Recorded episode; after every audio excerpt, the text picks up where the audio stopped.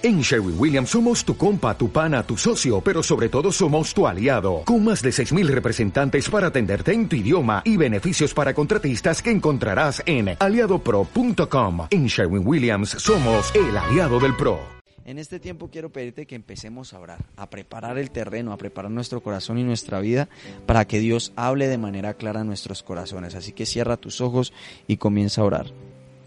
Padre, en este tiempo te damos gracias, te damos gracias por tu misericordia, te damos gracias por tu perdón, por tu amor, por tu bondad. Te queremos pedir que seas tú tomando el control de nuestras vidas. Ven y reposa sobre nuestros corazones. Quita toda cosa incorrecta, quita toda amargura, quita todo dolor, quita toda preocupación, quita todo aquello que no te está agradando en este mismo, en este mismo instante.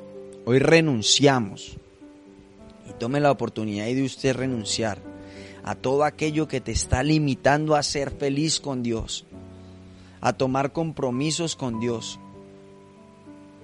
todo aquello que te está apartando del amor de Dios, que te está alejando, que te está haciendo que, que tu corazón se enfríe, que te está haciendo distante del Padre. Vuelve nuevamente al Padre. Toma decisiones que te acerquen a Él. Toma decisiones que te afiancen a su palabra. Permite que el Espíritu Santo se apodere de ti, se apodere de tu presencia, se apodere de tu corazón, se apodere de tu mente. Y Espíritu Santo, hoy te recibimos y preparamos nuestro corazón para recibir esa palabra que viene de parte tuya. Y a ti nos entregamos el nombre de Cristo Jesús. Amén y amén. Quiero compartirles una palabra que se encuentra en Hechos 3 del 17 en adelante. Dice, amigos, yo entiendo que lo que ustedes y sus líderes le hicieron a Jesús fue hecho en ignorancia, pero Dios estaba cumpliendo lo que los profetas predijeron acerca del Mesías, que él tenía que sufrir estas cosas.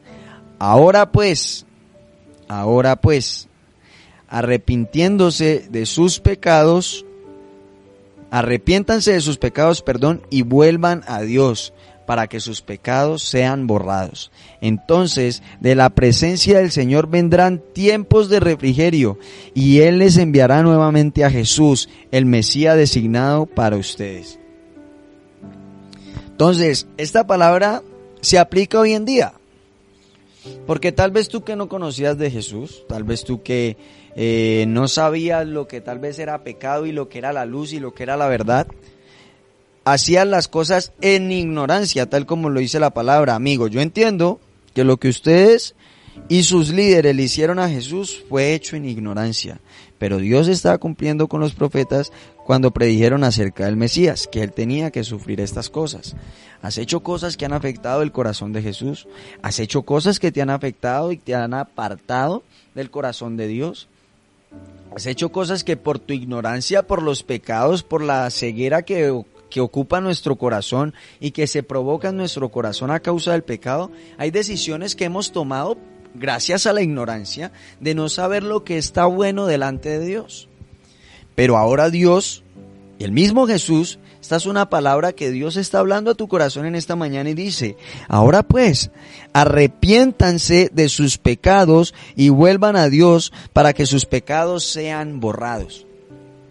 No dice solamente que sus pecados sean escuchados, no, que, su, que venga y, y arreglemos los pecados, no, sus pecados sean borrados. Dios dice, arrepiéntete Toma la determinación en tu corazón de arrepentirle y pedirle perdón a Dios por tus pecados y decirle, Señor, me esforzaré cada día para agradarte a ti. Ese es el verdadero arrepentimiento para que tus pecados sean borrados. Borrados. Y dice la palabra, entonces de la presencia del Señor vendrán tiempos de refrigerio y Él les enviará nuevamente a Jesús, el Mesías designado para ustedes. No sé tú, pero yo quiero tener tiempos de refrigerio. Yo quiero comenzar a vivir tiempos de refrigerio. Porque no sé tú, pero yo en estos tiempos he pasado tiempos de angustia. He pasado tiempos de dificultad, de no saber qué hacer, de bueno, el día de mañana qué se va a hacer. Están atacando por esto, están atacando por lo otro. Se dice esto, se dice lo otro. ¿Qué se resuelve con esto? ¿Qué se resuelve con lo otro? Y hay muchas cosas que llegan a mi, a mi corazón que tal vez no me ponen en tiempos buenos. Pero con Dios llegan tiempos de refrigerio. No necesariamente porque la circunstancia cambie. No necesariamente porque lo que hay a tu alrededor esté cambiando sino porque tu corazón está confiado y hay un refrigerio en tu corazón que depende única y exclusivamente de la palabra de Dios. Y Dios está diciendo en este tiempo, arrepiéntanse, vuelvan a mí y entonces de esa manera de la presencia del Señor vendrán tiempos de refrigerio y Él enviará nuevamente a Jesús. Es momento de que venga nuevamente Jesús a tu corazón. Es momento de que esos tiempos de refrigerio que entren a tu vida no dependan si porque entra un ingreso, no dependan si porque viene nuevamente una persona que te ayuda económicamente, no depende que si vuelve la persona que te dijo que no te amaba y va a volver, no, depende de que vuelva nuevamente Jesús. Nuestros tiempos de refrigerio en estos momentos van a depender de que vuelva nuevamente Jesús a tu vida. Deja que Jesús entre nuevamente en tu corazón. Deja que Jesús entre nuevamente en tu vida y la transforme y haga contigo lo que a Él le plazca. Permite que Dios te exalte, permite que Dios te levante, permite que Dios te restaure. Y no precisamente, como les decía ahorita, no precisamente estos tiempos de refrigerio van a venir porque todo a nuestro alrededor se soluciona y ya no vamos a tener problemas. No, esos tiempos de refrigerio no van a depender de nadie, van a depender exclusivamente de que Jesús vuelva nuevamente a nuestros corazones. Y cuando Jesús vuelve y entra a tu corazón, estás confiado porque hay un Padre que cuida de ti. Hay un Padre que no quiere lo malo para sus hijos. Hay un Padre que conoce la situación de sus hijos que sabe la dificultad que estás pasando, el dolor que estás pasando, la angustia que estás pasando, la aflicción que estás pasando, lo que te tiene preocupado y no te deja dormir. Dios lo sabe. Pero cuando vuelva Jesús, entraremos nuevamente en tiempos de refrigerio. Así que es momento de que vuelvas a abrirle la puerta a Jesús. Decimos ser cristianos, pero muchas veces le cerramos la puerta a Jesús de nuestro corazón. Y todos los días, cada mañana, es una mañana de misericordia en la cual Dios abre sus puertas y nos dice, vuelve a permitir que Jesús entre en tu corazón, que el Espíritu Santo se apodere de ti. Vuelve a permitir que yo sea quien guía tu caminar. Vuelve a permitir que esos tiempos de refrigerio dependan de mí. Dile al Señor que quieres que esos tiempos de refrigerio dependan de Él. No pueden depender ni siquiera de ti porque somos tan inestables en nuestras decisiones, en nuestros comportamientos y en nuestras emociones. Pero si dependen de Jesús, que es el mismo ayer, hoy y siempre, si dependen de Dios, que es el principio y el fin, que es perfecto, si dependen del Espíritu Santo, que es el consolador, nuestras vidas van a tener tiempos de refrigerio más seguido.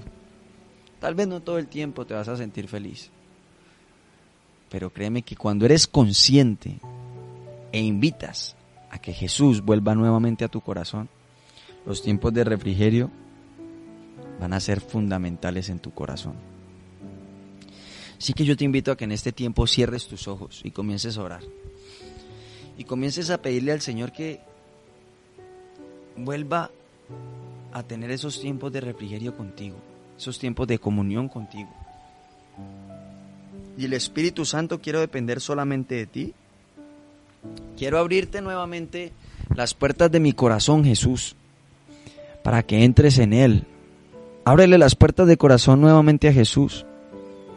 Así lleves tiempo conociendo de Jesús, así lleves tiempo perteneciendo a una iglesia, así lleves tiempo sabiendo quién es Dios, Toma hoy la decisión de abrirle nuevamente las puertas a Jesús de tu corazón. Porque tal vez por mucho tiempo lo has tenido cerrado. Tal vez por mucho tiempo Jesús no ha entrado en tu corazón. Ha tocado la puerta. Pero no lo escuchas. Y Señor, hoy volvemos a hacer esa oración que tal vez en algún momento ya hemos hecho. Pero la volvemos a hacer para comprometernos nuevamente contigo en esta mañana, que es una nueva oportunidad, una nueva misericordia. Tomamos la determinación de decirte, Señor Jesús, en esta mañana te abro las puertas de mi corazón para que entres en él y hagas de mí esa persona que tú quieres que yo sea. Yo recibo tu paz, recibo tu perdón, recibo tu amor y nuevamente recibo el regalo de la vida eterna. Y me entrego delante de ti. Entrégate delante de Él y toma el compromiso de llenarte del Espíritu Santo.